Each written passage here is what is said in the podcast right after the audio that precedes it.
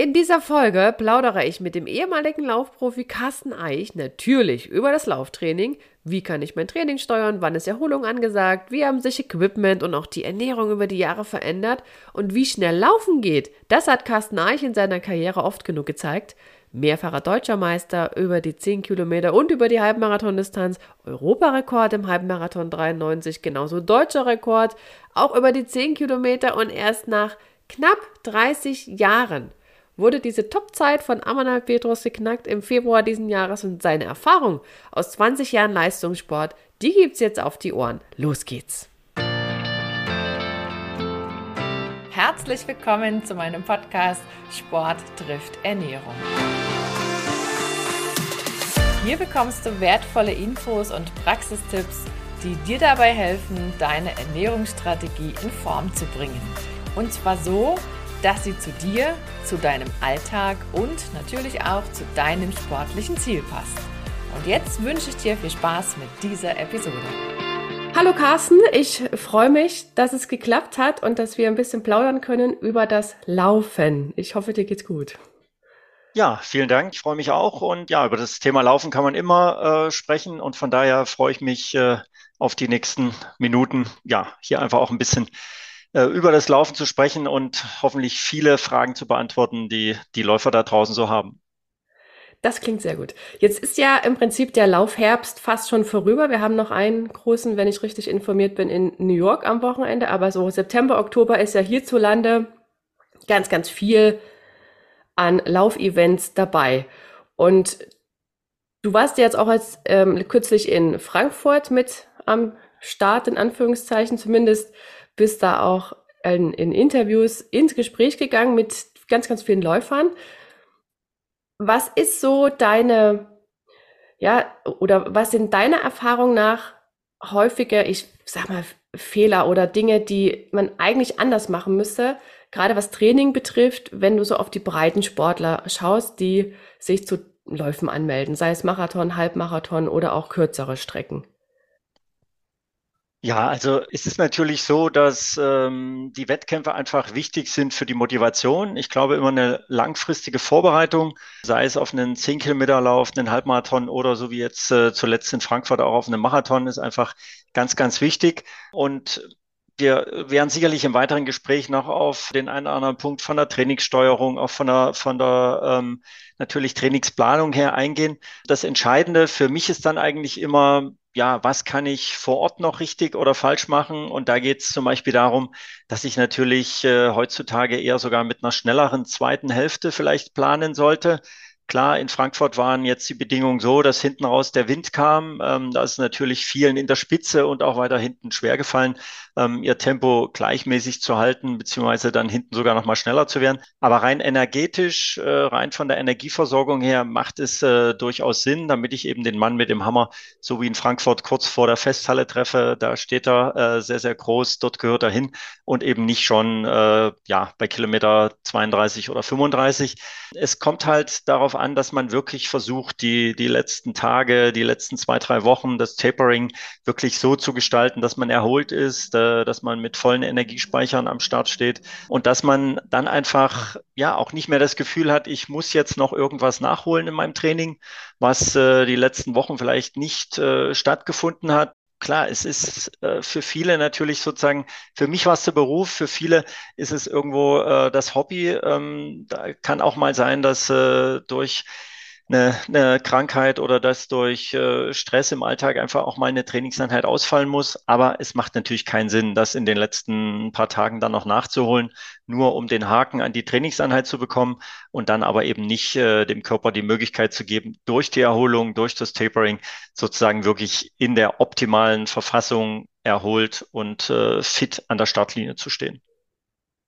Okay, wenn ich jetzt auf die kürzeren Strecken gehe, so in Gedanken, ist es dann auch so beim Halbmarathon oder beim 10-Kilometer-Lauf, dass die zweite Hälfte die schnellere sein sollte oder ist das eine völlig andere Geschichte bei den kürzeren Distanzen? Also natürlich, je länger die Distanz ist, umso wichtiger ist es. Ich würde sagen, beim, beim 10-Kilometer-Lauf kann man auch ein bisschen was äh, riskieren, aber wir dürfen im Wettkampf einfach nicht nach dem Motto vorgehen, das, was ich vorne schon an äh, Pull an, an, an Polster rausgelaufen äh, habe, kann ich hinten auf jeden Fall ins Ziel bringen. Da spielt Energiestoffwechsel eine ganz, ganz große Rolle. Wir können sicherlich sagen, dass man einen 10-Kilometer-Lauf auch mit einem äh, gewissen Level an Laktat äh, in der Muskulatur äh, entsprechend durchlaufen kann. Da würde ich sagen, geht es wirklich noch, dass man auch äh, am Anfang ein bisschen was zumindest riskiert. Aber es ist ja auch vom Gefühl her eigentlich eine viel angenehmere Situation, dass ich sage, hey, ab der Hälfte der Strecke habe ich einfach noch die Möglichkeit, Gas zu geben, habe die Möglichkeit, noch viele Läufer zu überholen mich selber zu pushen äh, und dementsprechend dann auch mit einem guten Gefühl sozusagen Richtung Ziel unterwegs zu sein. Beim Halbmarathon, ähm, da hängt es natürlich dann schon ein bisschen davon ab, okay, wie bin ich trainiert, auf welche Zeit gehe ich, aber auch da in der Spitze und eben als Empfehlung auch äh, wirklich im, im, äh, im breiten Bereich sollte man einfach versuchen, ähm, die zweite Hälfte ähm, etwas schneller zu laufen, um da entsprechend dann einfach mit einem guten Gefühl unterwegs zu sein. Wenn ich jetzt vom 10-Kilometer-Lauf komme und sage, Mensch, ich will mal weiterlaufen und will mich für einen Halbmarathon anmelden, wie müsste ich dann mein Training umstellen? Ich müsste ja sicherlich mehr irgendwie laufen, weil ich ja meinen Körper an die längere Distanz gewöhnen muss. Aber wie würde ich das strategisch tun? So vom, vom, vom Ablauf her erst schneller oder erst länger und dann schneller und dann länger schnell? Wie wäre das? Also ist eigentlich natürlich ein bisschen davon abhängig, ähm, auf welchem Bereich ich auch sozusagen äh, unterwegs bin oder was meine Zielzeit ist. Grundsätzlich kann man natürlich sagen, okay, wenn die Strecke länger wird, dann muss mein Trainingsumfang, dann, dann müssen einfach mehr Trainingseinheiten stattfinden. Auch die langen Läufe spielen da dann natürlich irgendwann schon eine Rolle. Also da sollte ich mich dann auch der, der Halbmarathon-Distanz zumindest annähern, oder wenn ich ein bisschen ambitionierter unterwegs bin, auch sogar längere, also überlange Läufe für den Halbmarathon mit einplanen. Aber ich habe vorhin von Laktat gesprochen. Ähm, es spielt einfach eine entscheidende Rolle, dass ich dem Körper irgendwo die Möglichkeit gebe, so lange wie möglich in einem Einklang, also in einem Bereich, äh, wir reden da von der Schwelle, zu sein, wo eben Laktat aufbaut durch die intensive Belastung und der gleichzeitige Laktatabbau, äh, der der körpereigen ist, sozusagen, dass der so lange wie möglich äh, ja im, im, im Lot bleibt. Und dafür ist es einfach auch notwendig, im Training Gas zu geben, ähm, nicht in jeder Einheit, Gottes Willen, sondern entsprechend wirklich äh, da auch äh, entsprechende trainingsmethodische Spitzen zu setzen ähm, und die Laktatverträglichkeit irgendwo aufzubauen. Also wir sprechen ja bei der Verteilung der Belastung eigentlich immer von einer Pyramide, von der sogenannten Ausdauerpyramide.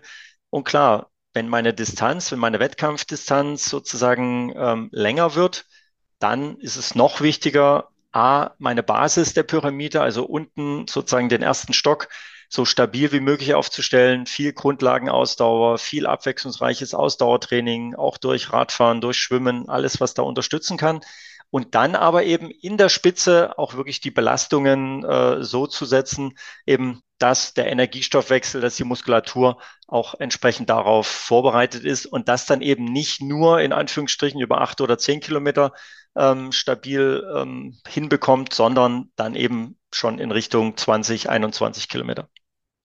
Wie kriege ich das jetzt raus, wo meine Schwelle ist? Also ab wann ich sozusagen so viel Laktat produziere, dass es unschön wird und ich dann ja auch merke, irgendwie schwere Beine und das Muskelkater und so weiter. Muss ich da zur Leistungsdiagnostik? Reicht so ein, so ein, so ein Pulsmesser? Wie kriege ich das so raus? Vielleicht ganz kurz vorweg. Also wir sprechen immer davon, dass man einen 10 Kilometer Wettkampf circa mit 4 Laktat laufen kann, einen Halbmarathon irgendwo bei 3 Laktat und den Marathon sogar nur bei 2 Laktat, also unterhalb der Schwelle. Ähm, das hat ähm, natürlich was damit zu tun, ähm, dass der Körper nicht zu viel Laktat aufbauen darf. Jetzt ist genau die Frage, woher weiß ich das? Keiner kann, oder ich denke mal, die wenigsten können im Training regelmäßig Laktatwerte nehmen. Selbst in der Spitze bei den Profis ist das nur hin und wieder der Fall. Da ist natürlich die Leistungsdiagnostik definitiv der, ähm, ja, die Standortbestimmung, die mir helfen kann und helfen wird. Leistungsdiagnostik ganz kurz. Ich laufe unterschiedliche Geschwindigkeitsstufen auf dem Laufband oder auch äh, ähm, im Stadion bei einem Feldtest. Nach jeder Stufe wird entsprechend Laktat oder auf dem Laufband manchmal auch Atemgas äh, analysiert. Und dann kann ich genau sagen, der Stoffwechsel bei der und der Geschwindigkeit hat eben sozusagen, äh, ist in dem Bereich.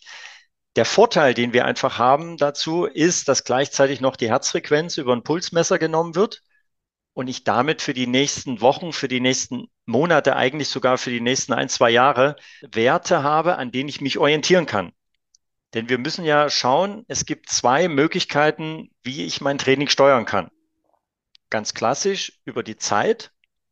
Das heißt, ich suche mir einen Trainingsplan, da stehen Zeiten drinne, die ich im Endeffekt abarbeite und selber anhand meines Gefühls dazu sozusagen dann natürlich äh, äußere Bedingungen, Stress, Hitze, vielleicht nicht ganz äh, gesund, äh, solche Punkte einfach irgendwo mit, mit einbauen muss. Ja. Die zweite Variante ist eben die Trainingssteuerung über die Herzfrequenz. Da habe ich natürlich mit einer Leistungsdiagnostik optimale Voraussetzungen. Ich weiß, mein ruhiger Dauerlauf soll in den nächsten Monaten immer im Bereich 130 bis 142 sein. Und dann reagiert die Uhr, also im Endeffekt ja ich, mein Herz reagiert darauf beim Training, ob eben alles passt, ob ich wirklich einen ruhigen Dauerlauf mache, ob ich eben in dieser, äh, in diesem Pulsbereich mit meinem Dauerlauf bleiben kann und das Ganze auch entsprechend für die anderen Trainingsinhalte. Also da bin ich eigentlich auf der sicheren Seite. Es gibt noch die Möglichkeit, das Ganze rechnerisch von Maximalpuls runterzurechnen. Wir sprechen dann von 70, 75, 80 Prozent meines Maximalpulses. Das Problem ist, dass wahrscheinlich 90 Prozent, na, vielleicht 80 Prozent der Läufer ihren Maximalpuls nicht kennen, beziehungsweise nicht genau kennen. Ja, es gibt die Möglichkeit der Ausbelastung. Ausbelastungstest. Wir haben früher auf dem Laufband bei Leistungsdiagnostiken die sogenannte VO2 Max gemacht, wo alle 30 Sekunden das Laufband schneller gestellt wurde. Wir aber an der Decke gesichert waren äh, mit einer Launch, also dass wir im Endeffekt so lange gelaufen sind, bis es uns die Beine weggerissen hat. Und demzufolge konnte man da natürlich wirklich eine Ausbelastung sehr genau messen und dann auch den Maximalpuls und eben die maximale Sauerstoffaufnahme pro äh, Körpergewicht auch entsprechend umrechnen. Aber diese Möglichkeiten hat halt fast keiner. Und das, was die Uhren machen, ist einfach eine Sicherheitsformel, ja, so in etwa 220 minus Lebensalter. Das wiederum ist aber für eine wirkliche Trainingssteuerung eigentlich zu ungenau, weil es einfach sein kann, dass zwei vergleichbare Personen im gleichen Alter einen Maximalpuls von 170 und 200, 210 haben. Und da aus dieser Spanne ergibt sich schon, dass die nicht beide mit dem gleichen Pulswert das gleiche Training machen.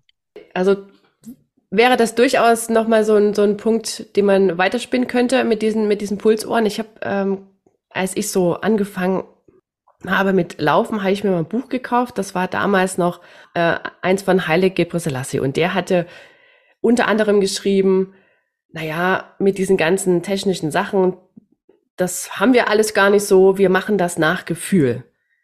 Kann man das nach Gefühl mitbekommen, ob man sozusagen im goldenen Bereich ist fürs, fürs Training, also genau das oder das Level abfasst, wo eben nicht so viel Laktat produziert wird? Also ich sag mal, ja, sicherlich möglich. Vielleicht ganz kurz, ähm, als ich 1993 den Europarekord im Halbmarathon gelaufen bin, dann war, war ich ohne Uhr unterwegs, noch ohne Pulsuhr, auch im Training. Wir haben im Endeffekt nach jeder Einheit zehn Sekunden die Herzschläge gezählt und den Puls hochgerechnet. Und das hat auch funktioniert, natürlich. Aber ich glaube trotzdem, dass wir die jetzigen Möglichkeiten einfach nutzen können, um auf der sicheren Seite zu sein. Also das Gefühl ist natürlich ein sehr, sehr wichtiges Element, aber es kann uns manchmal auch ein bisschen, ja, ein bisschen hinters, hinters Licht führen.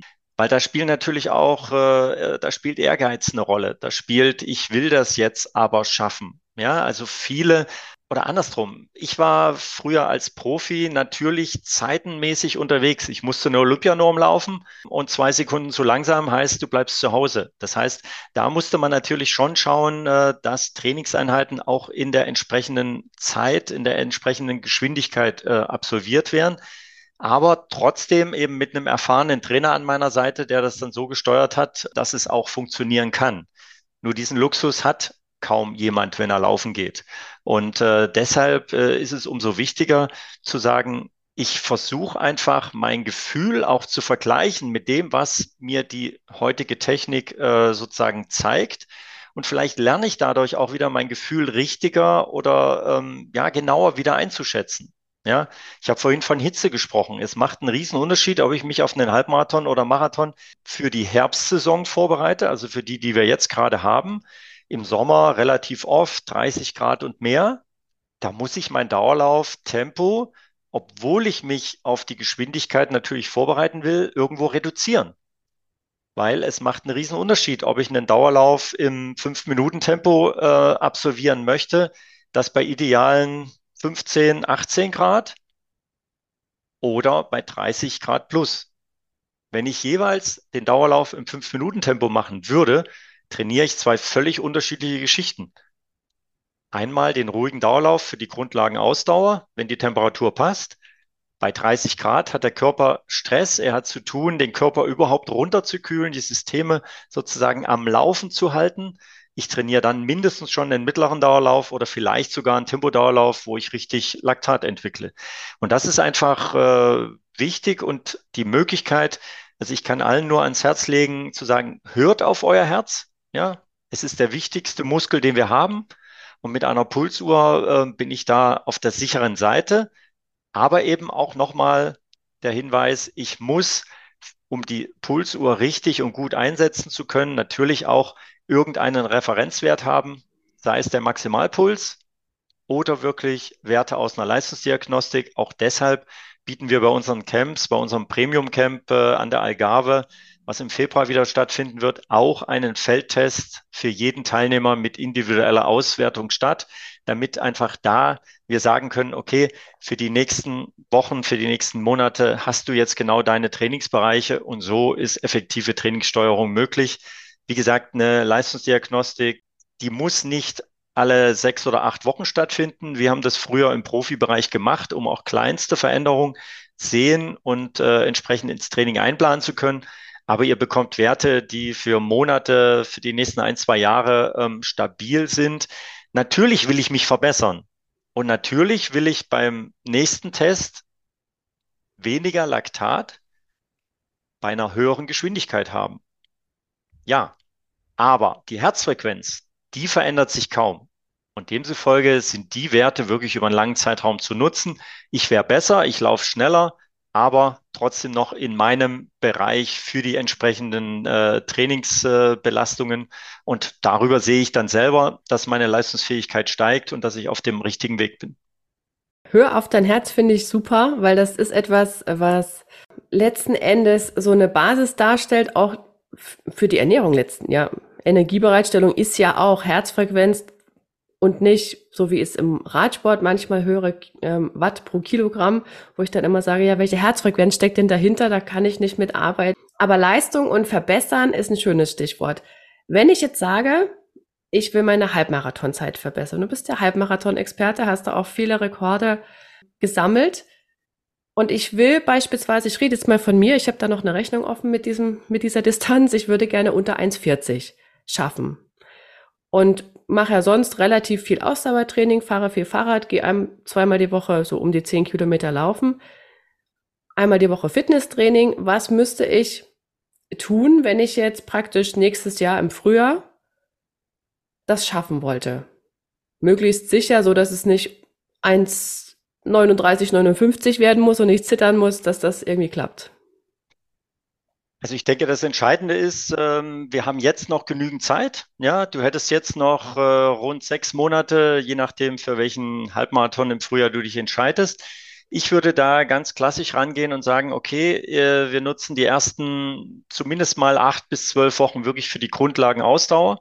Da natürlich entsprechend dann der der Zieldistanz, also dem Halbmarathon sozusagen ausgelegt. Ja, es finden viele äh, Dauerläufe oder viele Ausdauereinheiten im, im Wohlfühltempo statt, ähm, auch schon ein bisschen längere Läufe. Es unterstützt äh, alles, was wir äh, sozusagen an allgemeinen Trainingsformen mit nutzen können, gerade im Winter, äh, sei es im Fitnessstudio, auf einem Stepper, auf einem Crosstrainer, weil ich andere Muskelgruppen anspreche. Ähm, du gehst vielleicht äh, das ein oder andere Mal regelmäßig schwimmen, ähm, um auch da eine Ausdauerleistung äh, im, im Wohlfühlbereich sozusagen äh, zu trainieren, ohne dass wir Belastung auf Sehnen äh, und Gelenke sozusagen haben, weil ich mein Körpergewicht einfach nicht wie beim Laufen äh, sozusagen bei jedem Schritt abfangen muss.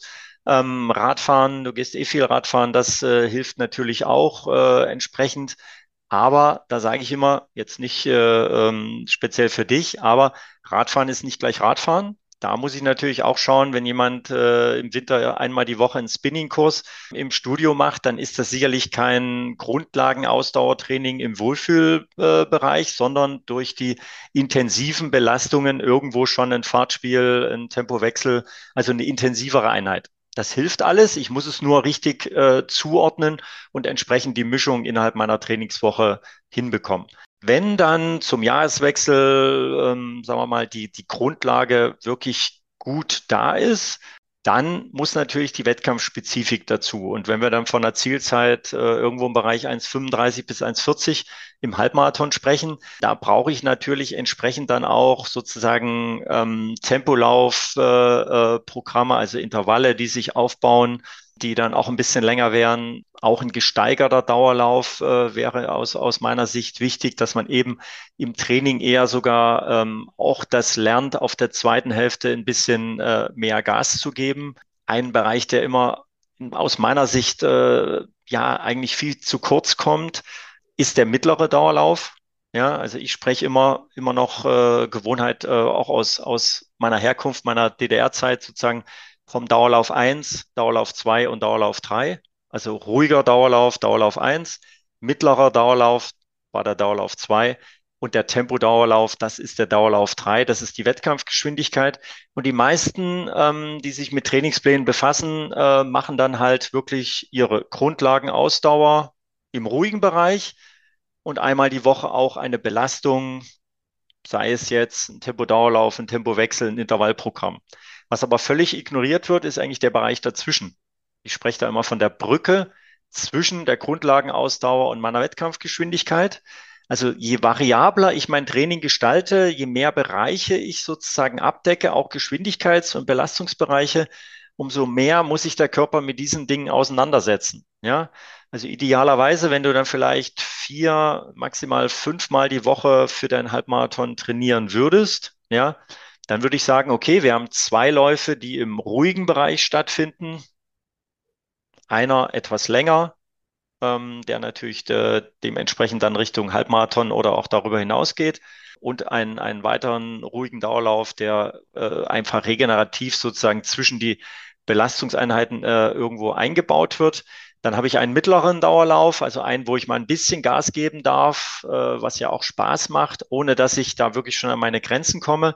Und dann eben als wichtigste Einheit wirklich äh, einen Tempodauerlauf, einen Tempowechsel, ein Intervallprogramm, wo ich auch mal an meine Grenzen gehe, wo ich meine Wettkampfgeschwindigkeit äh, etwas auch überhöhe. Ja, und mit diesem Aufbau habe ich natürlich äh, über, ich sage jetzt mal, zwölf Wochen dann wirklich die Möglichkeit, selber auch zu spüren, wie sich meine Leistungsfähigkeit verbessert, wie ich längere Distanzen in der Geschwindigkeit laufen kann. Also ich fange vielleicht an mit 500 oder 1000 Meter Intervallen, ja, und hinten raus sind das dann zwei Kilometer Abschnitte oder sogar drei Kilometer Abschnitte. Und dementsprechend merke ich selber, okay, hier tut sich was, äh, ich bin auf dem richtigen Weg, ich komme voran. Und dann, ich habe es vorhin angesprochen, die letzten zwei, drei Wochen dann wirklich in die Erholung gehen, weniger vom Umfang her trainieren, dem Körper Zeit geben, diese Trainingsreize ja zu verarbeiten, umzusetzen, um dann eben auch wirklich fit an der Startlinie zu stehen. Ist es klug, vorher mal so ein paar Wettkämpfe zu machen über kürzere Distanzen, egal ob man jetzt Marathon, Halbmarathon oder 10 Kilometer macht? Ich sage immer, Selbstvertrauen hat noch niemandem geschadet. Ähm, also ich sage äh, natürlich muss ich äh, schauen, ähm, wo passt es in meinen Trainingsplan. Ja, es gibt zum Beispiel auch die, die, ähm, die Möglichkeit zu sagen, anstelle von intensiven Intervallen mache ich mal einen Wettkampf in meiner Trainingswoche. Aber der sollte dann natürlich nicht als hundertprozentige Ausbelastung sozusagen sein, weil dann werde ich sonst Schwierigkeiten haben, meine normale Trainingswoche äh, weiterzubekommen. Ich bin eher dafür zu sagen, ähm, okay, am Ende einer Regenerationswoche findet ein Testwettkampf statt Ja, wenn ich mich auf einen Halbmarathon vorbereite, ähm, kann ruhig ähm, zweimal innerhalb der Vorbereitung auch ein 10-Kilometer-Lauf äh, stattfinden. Auch da sollte ich nach Möglichkeiten der Entwicklung äh, natürlich äh, sehen. Ja, wenn ich das, ich habe gerade gesagt, äh, am Ende einer Regenerationswoche, ja, das ist einfach wichtig, ähm, auch da so ein bisschen zumindest erholt in den Wettkampf zu gehen. Ich will mich ja nicht äh, komplett überfordern bzw. abschießen. Wenn ich das gemacht habe, sollte ich aber auch nach dem Wettkampf trotzdem nochmal zwei, drei Tage Regeneration anschließen, um dann in die nächste Belastungsphase im Training sozusagen auch trotzdem erholt wieder einsteigen zu können. Also ich plädiere eigentlich äh, bei meinen Trainingsplänen immer äh, auf einen Rhythmus drei Belastungswochen, also drei Wochen am Stück, wo ich äh, intensivere Einheiten, höhere Umfänge am, als Block sozusagen ähm, ähm, ja, absolviere und dann folgt eine Regenerationswoche. Das heißt, ich reduziere mein Training, ich habe vielleicht keine oder ich habe keine intensiven Intervalle, maximal einen mittleren Dauerlauf, nur zwei Läufe im, im, im ruhigen Bereich, also wo ich wirklich dem Körper und auch dem Kopf mal die Möglichkeit gebe zu sagen, okay, die Woche entspannen wir mal etwas, es wird regeneriert und dann kommen wieder drei Wochen, wo wir entsprechend wieder Gas geben wollen. Stichwort Regeneration. Brauche ich ein bestimmtes Leistungslevel, um in dieser Erholungswoche oder generell an so Erholungstagen einen ruhigen Dauerlauf machen zu können? Oder ist es grundsätzlich möglich, beziehungsweise was wäre dennoch eine zumutbare körperliche Aktivität an Erholungstagen oder an oder in diesen Erholungswochen? Also ich kenne auch so Triathleten, die gehen im Extremfall, manche sind so extrem, die gehen nicht mal Müll rausbringen, damit sie sich bloß nicht bewegen und nur 100 Prozent erholen. Sicherlich extrem, aber wo ist so die Grenze des noch Vertretbaren in der Erholungsphase? Natürlich, da spielt auch äh, Gesamtbelastung eine Rolle. Da spielt natürlich auch eine Frage, wie oft pro Woche trainiere ich. Triathleten sind in der Regel ja fast täglich äh, unterwegs, um all ihre Sportarten, die sie abdecken müssen, sozusagen unterzubekommen. Vielleicht ganz kurz, klar, wenn ich als Läufer in Anführungsstrichen nicht falsch verstehen, zweimal die Woche äh, sozusagen nur laufen gehe, muss ich nicht zwingend noch eine Regenerationswoche machen beziehungsweise dann habe ich zwischen diesen beiden Einheiten, sofern sie nicht Samstag und Sonntag stattfinden, sondern idealerweise natürlich verteilt, vielleicht einmal Mitte der Woche, einmal dann Richtung Wochenende oder wie auch immer das dazwischen Regenerationstage sind, hat mein Körper die Möglichkeit, diese Einheiten sozusagen entsprechend zu verarbeiten, zu verkraften und auch zur nächsten Einheit wieder fit zu sein. Wenn die Trainingstage insgesamt steigen, wenn ich vier, fünfmal die Woche was mache, dann haben wir schon äh, auch Folgetage, wo ich eben sozusagen mehrere Tage hintereinander trainieren muss. Ja, ich früher ähm, habe zwölf bis teilweise 14 Trainingseinheiten pro Woche gemacht, also täglich zwei. Und da spielt natürlich Regeneration dann irgendwann auch wieder eine, eine ganz entscheidende äh, Rolle. Von daher, ähm, Regeneration ist wichtig, aber das Beispiel gerade mit dem Müll rausbringen. Wir alle haben trotzdem noch einen Alltag ähm, und Bewegung ist gut. Unser Körper ist auf Bewegung ähm, ausgelegt. Von daher äh, macht es keinen Sinn, sicherlich äh, eine Woche nur auf dem Sofa zu verbringen. Ja, weil der Körper natürlich auch Sauerstoff, auch äh, einen gewissen äh, Bluttransport, einfach die Muskulatur auch ein bisschen Bewegung braucht. Also solange das alles sozusagen nicht anstrengend ist, ja, spazieren gehen mit dem Hund raus, was auch immer, äh, solche Sachen. Also Bewegung sollte schon stattfinden. Ja, ich hatte jetzt nur ähm, ein Extrembeispiel in der Marathonvorbereitung, hat mich äh, ein Camp-Teilnehmer jetzt einfach mal gefragt. Der hat das Gefühl, dass er im Übertraining ist, hat aber auch ähm, auf Regenerationswochen geachtet. Allerdings nur im Sinne von, er war nicht laufen hat aber das eine Mal eine Alpenüberquerung äh, gemacht und das zweite Mal ähm, war es auch eine, eine intensive Geschichte. Ähm, ich glaube, eine lange, eine lange äh, äh, Radwoche, also Radurlaub. Das ist natürlich dann sozusagen im Sinne des Lauftrainings keine Regeneration gewesen. Ja, und damit kommen wir dann relativ schnell sozusagen eben in den Bereich Übertraining. Es ist leider nicht so viel hilft viel, ähm, sondern die richtigen Einheiten, die richtigen Belastungen und auch die notwendige Regenerationszeit, äh, die sind einfach entscheidend. Und von daher, Regeneration ist wichtig, aber das heißt nicht, ich soll mich überhaupt nicht bewegen und nur vom Fernseher sitzen, sondern da vernünftig sein. Da kann dann schon mal der Unterschied äh, helfen. Ja, dann gehe ich halt mal eine halbe Stunde schwimmen anstelle äh, eines Laufes. Ja, das eher dann im ruhigen, ich sage jetzt mal Badebereich. Ja, um auch nicht die Muskulatur vor eine unge äh, un unbekannte Belastung wiederum zu stellen. Ja, aber das Wasser wird helfen, der Wasserdruck wird meiner Muskulatur helfen, die Gelenke erholen sich ähm, und das spielt alles sozusagen äh, in den Bereich mit rein. Ja, aber auch ein ruhiger Dauerlauf, der nicht zu lang ist, einfach mal eine halbe, dreiviertel Stunde, macht auf jeden Fall Sinn. Das Einzige, wo ich immer widerspreche, es gibt den einen oder anderen, der sagt am Tag nach dem Marathon, ich gehe eine halbe Stunde meine Muskulatur auflockern. Da sage ich also, nach einer Marathonbelastung muss das aus meiner Sicht nicht sein. Da haben wir andere Möglichkeiten, die Muskulatur aufzulockern, sei es durch ein heißes Bad, eine Massage, ein Besuch in der Sauna. Der Körper sagt dir dann schon, wann du nach einer Belastung, wie sie eben beim Marathon sozusagen einfach für die Muskulatur unumgänglich ist, egal in welchem äh, Tempobereich man unterwegs ist. Da macht es einfach dann Sinn, auch mal zu sagen, okay, und hier bleibe ich jetzt mal sitzen, bleib, vor, bleib auf dem Sofa ähm, und geh nicht laufen. Wie, wie merke ich, dass ich im Übertraining bin? Also es gibt ja diejenigen, die wirklich so vom Kopf her sagen, das muss und wenn ich das auf dem Plan stehen habe, ziehe ich das durch, komme was wolle. Wie ist so dieses persönliche Gefühl, also dieses Wahrnehmen des Zustands? Ganz schwierig. Im Endeffekt, ähm, das ist ja auch der Grund, sage ich mal, ich, ich habe äh, früher natürlich auch äh, fast täglich mit Trainern zusammengearbeitet, die das dann entsprechend steuern und auch einschätzen können. Auch da hilft uns äh, vielleicht unsere Herzfrequenz auf der einen Seite wieder. Also ein wichtiger Punkt. Wer kennt seine Ruheherzfrequenz? Ähm, für mich ein wichtiges Steuerelement, weil ich dadurch einfach auch sehen kann, wie geht's dem Athleten, wie geht's der Person. Ruheherzfrequenz, einfach ganz kurz erklärt, äh, früh, wenn ihr aufwacht, äh, noch im Bett liegt, noch völlig entspannt seid, einfach mal entweder zehn Sekunden die Herzschläge zählen oder die Uhr kurz einschalten und entsprechend die Herzfrequenz sozusagen anschauen. Wenn ich dann nach ein paar Tagen, ein paar Wochen einen stabilen Wert habe, dann weiß ich auch, wenn ich früh aufwache und meine Ruheherzfrequenz ist in dem Bereich plus minus zwei, drei Schläge, ähm, ist alles okay.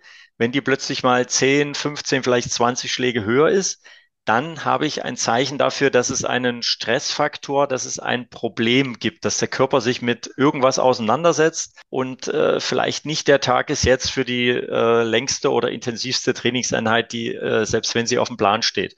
Das heißt, man kann dadurch vielleicht frühzeitig erkennen, habe ich einen oder kann ein Infekt, kann ein, äh, eine, eine Erkältung irgendwo im Anflug sein. Der Körper kämpft irgendwo schon und deshalb ist die äh, Ruheherzfrequenz höher.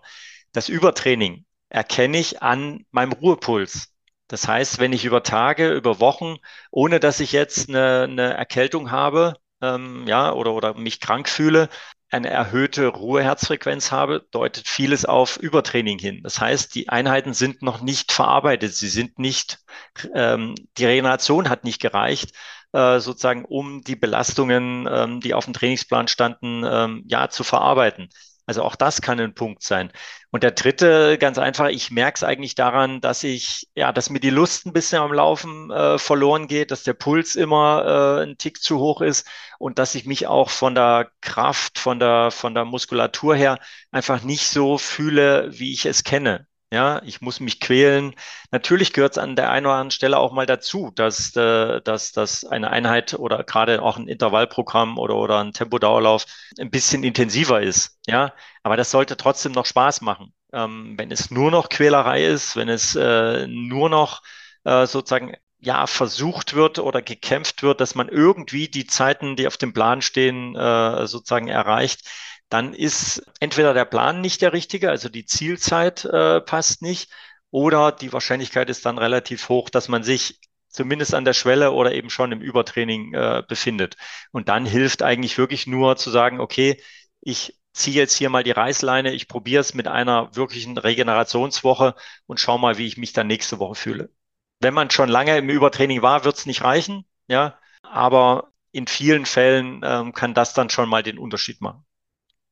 Kommen wir mal noch zu diesen Wunderschuhen, die jetzt seit längerer Zeit schon Inseln. Ich habe den Kommentar auch vom letzten Marathon angehört in Frankfurt und da hieß es wieder, dass die Profis bekommen ganz besondere Schuhe, die kriegt der Laie gar nicht zu kaufen und die wären noch besser.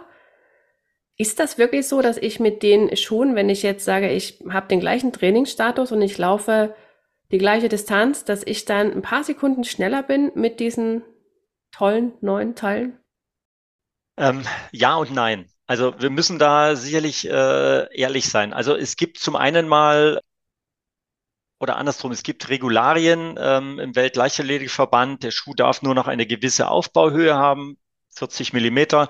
Und er muss frei verkäuflich sein, sonst dürfen ihn die Athleten auch nicht sozusagen im Wettkampf tragen. Das heißt, ähm, natürlich sind es äh, Entwicklungen, die werden dann auch in geringen Stückzahlen verkauft, aber es muss zumindest theoretisch die Möglichkeit bestehen, dass jeder in der Spitze und dann eben auch im Hobbybereich sozusagen an diese Schuhe theoretisch kommen könnte. Das ist einfach eine Frage der Gleichberechtigung. Auf der anderen Seite, gerade wenn wir von Carbon-Schuhen sprechen, ja, also Schuhe, die mit einer Carbonplatte versteift sind, die dann auch nochmal einen, äh, einen Rückeffekt, einen, eine, eine Energieersparnis äh, ähm, geben, dann reden wir natürlich schon über Geschwindigkeiten, die dieser Schuh auch braucht. Also im Endeffekt muss ich eine gewisse Geschwindigkeit mitbringen, damit der Schuh überhaupt das tun kann, was er tun soll, nämlich schnell abrollen und Energie bei jedem Schritt zurückgeben. Wir sehen es im Moment durch viele Weltrekorde, durch nationale Rekorde, durch Bestzeiten. Ähm, da ist gerade was in Bewegung gekommen. Ja, das Ganze begann so vor circa fünf Jahren mit dem ersten inoffiziellen Weltrekordversuch von Kipchoge, der damals sozusagen die, die Challenge unter zwei Stunden angenommen hat, die er ja dann in einem zweiten Versuch in Wien auch äh, geschafft hat. Und jetzt sind wir mit Kevin Kiptum im Marathon seit Chicago gar nicht mehr weit weg von der Zwei-Stunden-Marke im offiziellen Wettkampf. Das heißt, die Schuhe äh, haben natürlich ihren Teil oder ihren Anteil daran, definitiv. Aber es sind auch wirkliche Wettkampfschuhe und die sind nicht geeignet für das gesamte Training. Also auch der Weltrekordler läuft nicht all seine Kilometer mit diesem Wunderschuh und dann in Wundergeschwindigkeiten, sondern es ist sozusagen ähm, einfach die Spitze für den Wettkampf. Der Schuh, den Amanal Petros in Berlin getragen hat, der keine 150 Gramm mehr wiegt, der hat, glaube ich, eine Laufleistung von nicht mal 300 Kilometern. Ja, das heißt, das würde ja gar nicht funktionieren. Und das Ganze bei einem Preis von rund 500 Euro. Das ist nichts, was man empfehlen kann, empfehlen sollte. Und man darf auch nie vergessen, diese Schuhe, das soll die Ferse eigentlich nie am Boden sein. Also wir reden über Mittelfuß und dann über Vorfuß abrollen. Da ist hinten einfach nichts. Und demzufolge ähm, ist es für viele auch überhaupt nicht äh, laufbar oder auch nicht über eine längere Distanz laufbar. Was einhergeht mit dieser Entwicklung, und das ist ja auch in den Wettkampfschuhen eben der Fall, ich habe gerade von der Aufbauhöhe gesprochen, sind halt reaktive Schäume. Also die Mittelsohlen werden heute deutlich leichter, aber auch reaktiver, also energierückgebend geschäumt. Und das gibt es natürlich auch in ganz vielen Trainingsschuhen. Ja, deshalb meine Empfehlung, äh, man kriegt ja heute kaum noch Schuhe, die sehr, sehr flach aufgebaut sind, sondern ganz, ganz viel äh, dieser Entwicklung geht im Moment gerade zu höheren Schuhen. Das schont die Muskulatur etwas. Ja, dadurch kann ich vielleicht auch höhere Trainingsbelastungen irgendwo verkraften. Wir haben früher in 90er Jahren zwei intensive Einheiten pro Woche trainieren können und den Rest der Tage eben sozusagen viel, viel Grundlagenausdauer und, und, und andere Einheiten. Ähm, heute wird drei oder viermal die Woche Gas gegeben. Ja, also auch das ist eine Entwicklung, die natürlich die Muskulatur über die Schuhe sozusagen etwas schont. Früher hat man gesagt, viel Dämpfung ist irgendwann, ja, zu weich, macht mich müde, äh, macht mich nicht schnell. Ja, Heute ist es eben so, dass wirklich Energie zurückgegeben wird. Aber da muss ich wirklich ganz genau hinschauen, ähm, welchen Schuh kann ich nutzig für welche, für welchen Trainingsinhalt. Ja, beim ruhigen Dauerlauf, der soll, der kann gut hochgeschäumt sein. Ähm, keine Carbonplatte auf gar keinen Fall. Und nur wenn ich wirklich richtig schnell unterwegs bin, das heißt, ich rede jetzt von Marathon deutlich unter drei Stunden, Halbmarathon auf jeden Fall unter 1,30, vielleicht Richtung 1,20. Da kann ich über Carbon durchaus nachdenken, ähm, über Wettkampfschuhe mit Carbon. Ja, ansonsten Carbon alleine macht mich definitiv nicht schneller.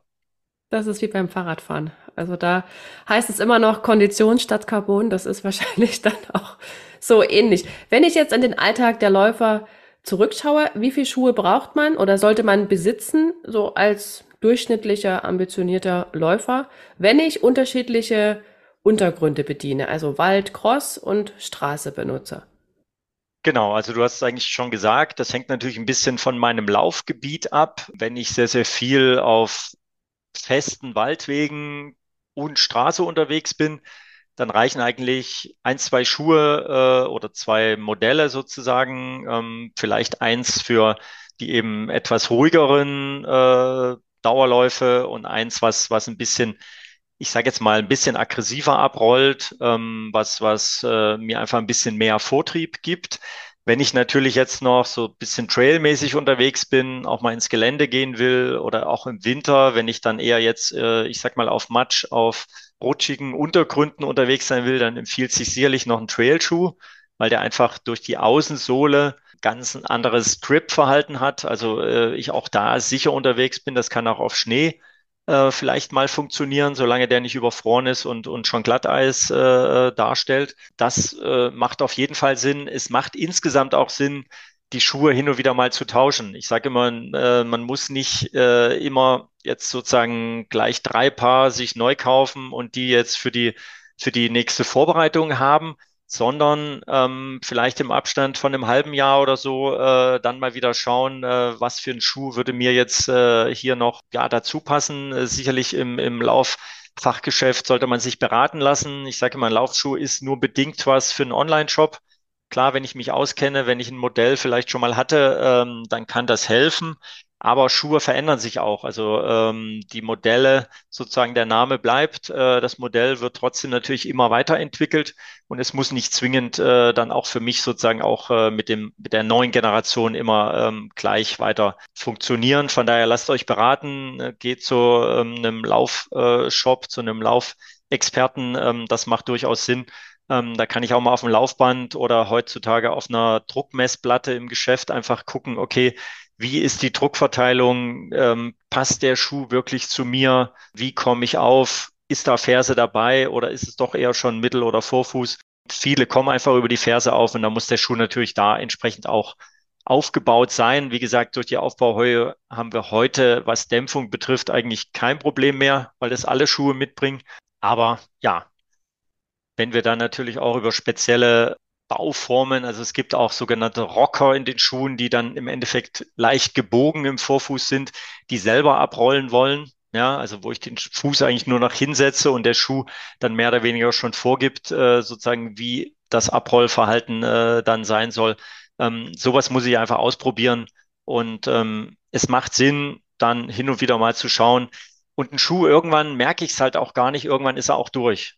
Ja, also wir reden ja immer so von circa 1000 Kilometern, 1200, die ein Schuh gut verkraften kann im normalen Trainingsbereich. Ja, ich habe vorhin gesagt, der Wettkampfschuh von Amanal ähm, deutlich weniger. Aber ich spüre dann irgendwann natürlich auch, wenn ich in neueren Schuh mal wieder reinschlupfe, wenn ich mal einen neuen Schuh äh, wieder anziehe, dann auch, dass es ein anderes gedämpftes Gefühl ist und dass ich dadurch natürlich sozusagen ja besser zurechtkomme, wenn ich dann hin und wieder auch mal wieder mir einen neuen Schuh gönne. Von daher, wir Läufer brauchen gar nicht so viel Ausrüstung. Ja, die Schuhe kosten inzwischen auch mehr, aber ich sage immer, fragen wir mal die Triathleten, ähm, wenn die ihr Fahrrad neu aufbauen müssen. Ähm, also von daher geht's im Laufbereich eigentlich noch ganz gut. Das stimmt natürlich. Letzte Frage zur Ernährung. Eine muss ich stellen, und zwar zu dem, äh, Bereich, wie, wie, wie das so früher ablief. Gab es da schon diese Hightech-Verpflegung unterwegs oder habt ihr das genutzt, Gels und so weiter? Oder war das noch auf einem anderen Niveau, beziehungsweise welchen Stellenwert, welche Rolle hat das früher gespielt, sagen wir mal in den 90er Jahren, als so deine, deine Paradezeit war? Also ich glaube, da hat sich, das ist ein Bereich, der sich äh, wahrscheinlich am rasantesten entwickelt hat, neben den Schuhen. Klar, das spielt natürlich auch dann jetzt in der Trainingsmethodik wieder eine Rolle klar, wir haben früher geschaut, dass wir, ähm, also es gab eigentlich eine Prämisse, Kohlenhydrate aufnehmen. Ja, wir mussten, ich meine, ich habe bis zu 250, 280 Kilometer pro Woche trainiert, also sehr umfangsorientiert. Ich habe vorhin gesagt, 12 bis 14 Trainingseinheiten. Da geht es einfach darum, so viel wie möglich Energie, gute Energie wieder aufzunehmen. Es gab auch schon Sportgetränke, ähm, Gels kamen äh, deutlich später. Das heißt, äh, klar, da gab es bei den, bei, de, bei den entsprechenden Firmen dann äh, den ein oder anderen Riegel und so ein paar Geschichten. Aber es war natürlich alles auf einem ganz anderen Level. Was ich interessant fand, ähm, ich habe äh, mit Richard Ringer, mit dem äh, Marathon-Europameister von München im letzten Jahr nach seinem Triumph gesprochen. Und er hat mir bestätigt, dass er die Saltin-Diät gemacht hat. Das heißt, eine Diät, die wir früher vor Marathon auch gemacht haben, also auch schon in den 90er Jahren, Ganz kurz erklärt, Ausbelastung, damit die Speicher leer sind, dann drei Tage auf Kohlenhydrate komplett verzichten. Eine letzte Ausbelastung, um die letzten im Körper versteckten Kohlenhydrate irgendwo noch, ja, rauszubekommen, die Sogwirkung eben zu erzeugen und dann drei Tage nur noch Kohlenhydrate. Das hat er auch gemacht, aber auf einem ganz anderen Niveau. Er hat mir äh, erzählt, dass er nach Tabellen ganz genau gerechnet hat, wie viel Kohlenhydrate er in der Stunde für sein Körpergewicht sozusagen aufnehmen muss. Wir haben damals einfach gesagt, okay, drei Tage nichts und dann drei Tage so viel wie geht. Ja, ähm, das sieht, da sieht man einfach schon die, die Weiterentwicklung in diesem Bereich. Ja, ich bin meinen ersten Marathon damals noch relativ, ja, ich sag mal, äh, ich will nicht sagen unvoreingenommen, aber noch relativ unerfahren gelaufen. Ich hatte in meinen Trinkflaschen, die ich abgegeben habe und die alle fünf Kilometer auf mich gewartet haben, Pfefferminztee mit Traubenzucker. Ja, ich glaube, auf die Idee würde heute kaum noch jemand kommen. Ähm, ich wollte halt was Magenschonendes und trotzdem äh, entsprechend ein bisschen Energie zur Verfügung stellen. Es war damals der Hamburg-Marathon 94. Ich habe mich beim Halbmarathon an die Spitze gesetzt, bin auf eine Zeit von unter 2,10 gelaufen und ziemlich genau bis Kilometer 33 gekommen. Ähm, habe dann noch dreieinhalb, fast vier Minuten verloren. Ähm, das zeigt natürlich auch ein bisschen sozusagen, ähm, ja, was sich da entwickelt hat und wie wir heute natürlich ganz anders damit sozusagen umgehen können und wie sie auch die Produkte, äh, die zur Verfügung stehen, sozusagen entwickelt haben. Ja, also Ernährung spielt heute natürlich eine noch viel wichtigeren, äh, noch viel wichtige Rolle. Ähm, ich arbeite heute auch bei den Camps mit Ultrasports, mit Dr. Feil zusammen, wo natürlich ganz viele Trainingsstrategien auch mit Training mit leeren Speichern und, und, und sozusagen äh, in das Training mit eingebaut werden. Ich sage ja, im Endeffekt, wenn wir als Profiathleten früher zweimal die Woche trainiert, äh, zweimal die Woche, zweimal am Tag trainiert haben, früh eine intensive Einheit und nachmittags noch ein Dauerlauf, dann war die zweite Einheit auch mit relativ leeren Speichern. Weil früher konnte man die gar nicht so schnell wieder auffüllen, gar nicht so schnell wieder aufbauen. Ja, es musste alles verdaut werden. Und von daher sind das natürlich Möglichkeiten, die man heute nutzen kann, nutzen sollte. Früher hat es auch funktioniert. Heilige Preselassie, wie du gesagt hast, ist ohne Uhr gelaufen, weil es gar nicht zur Verfügung stand. Aber wir sind heute natürlich mit vielen Geschichten einfach auf einer sicheren Seite und können und sollten das Ganze auch einfach nutzen. Ja, und, und wenn der eine anfängt, dann sind die anderen schon leicht im Nachteil, wenn sie den Joker nicht ziehen, sozusagen. Egal, ob man jetzt die Schuhe hernimmt, die Ernährung, das optimierte Training, das ist ja dein Spezialgebiet. Und ähm, eine letzte Frage zum Abschluss. Carsten, wenn du heute laufen gehst, was ist deine Motivation zum Laufen? Also ich will einfach fit bleiben. Ähm, ich will natürlich, ähm, oder ich sage immer, ich habe eigentlich die, die, ja, die tolle Situation, dass ich ein zweites Mal mein Hobby zum Beruf machen konnte. Früher als Laufprofi, ähm, heute als Coach, als Laufexperte, auch in der Organisation von Laufveranstaltungen. Ich will einfach fit bleiben, aber ich sage es auch ganz ehrlich, ähm, ich tue mir nicht mehr weh. Ja, also ich mache diese Spitze der Ausdauerpyramide, die mache ich aktuell nicht mehr mit. Ich bereite mich auch nicht auf Wettkämpfe äh, speziell vor. Hat vielleicht auch ein bisschen was damit zu tun, dass man natürlich äh, in anderen Bereichen unterwegs war. Ich heute jetzt nicht zwingend schauen muss, okay, gehen die zehn Kilometer, geht der Halbmarathon noch in der Zeit oder geht das nicht mehr? Das war eine andere Zeit ich habe fast 20 Jahre im, im, im Profisport äh, verbracht. Da ging es nur um Zeiten, da ging es nur um Ziele. Das hat auch viel Spaß gemacht. Die Erfolge haben Spaß gemacht. Und heute sage ich, laufe ich einfach, um fit zu bleiben, um Spaß zu haben und entsprechend natürlich dann auch kürzere Distanzen und, und ähm, die Motivation ist einfach da. Laufen gehört zu meinem Leben, ähm, sonst würde was fehlen. Das habe ich ja als kleines Kind auf der Kinder- und Jugendsportschule damals noch in Leipzig äh, gelernt und äh, das wird auch immer so bleiben.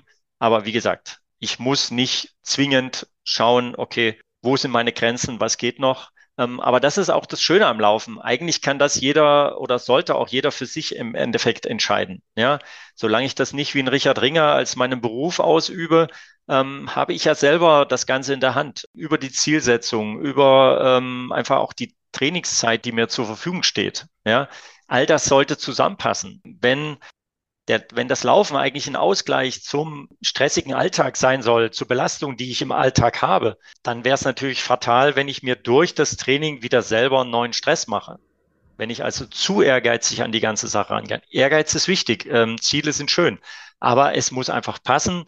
Ich sollte mich da wirklich gut beraten lassen. Ich sollte vielleicht durch eine Leistungsdiagnostik einfach mal schauen, wo gehöre ich hin, ähm, was ist möglich, was ist realistisch und ja, dann ist Laufen, glaube ich, eine der schönsten ähm, Ausgleichsmöglichkeiten, die ich machen kann, die ich über viele Jahre machen kann, die ich auch schonend machen kann durch das neue ähm, Material ähm, und dementsprechend hoffentlich bis ins hohe Alter und, und mit ganz, ganz viel Spaß an der Belastung oder eben an der, ja, an, am, am, am Lauftraining. Das war das ideale Schlusswort sozusagen.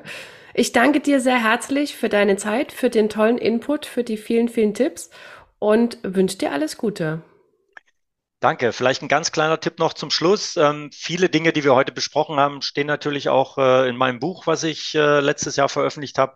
Dein Running Coach. Ähm, vielleicht findet da ja der eine oder andere was für sein Lauftraining äh, entsprechend auch als ideales Weihnachtsgeschenk. Von daher vielen Dank und ähm, ja, euch viel Spaß beim Laufen und alles Gute für die Zukunft wo du das Buch Dein Running Coach bestellen kannst und wo du mehr Infos zu den Laufcamps mit Carsten Eich an der Algarve und auf Mallorca bekommst, das findest du in den Show Notes. Und damit sage ich Tschüss bis zur nächsten Episode, deine Julia.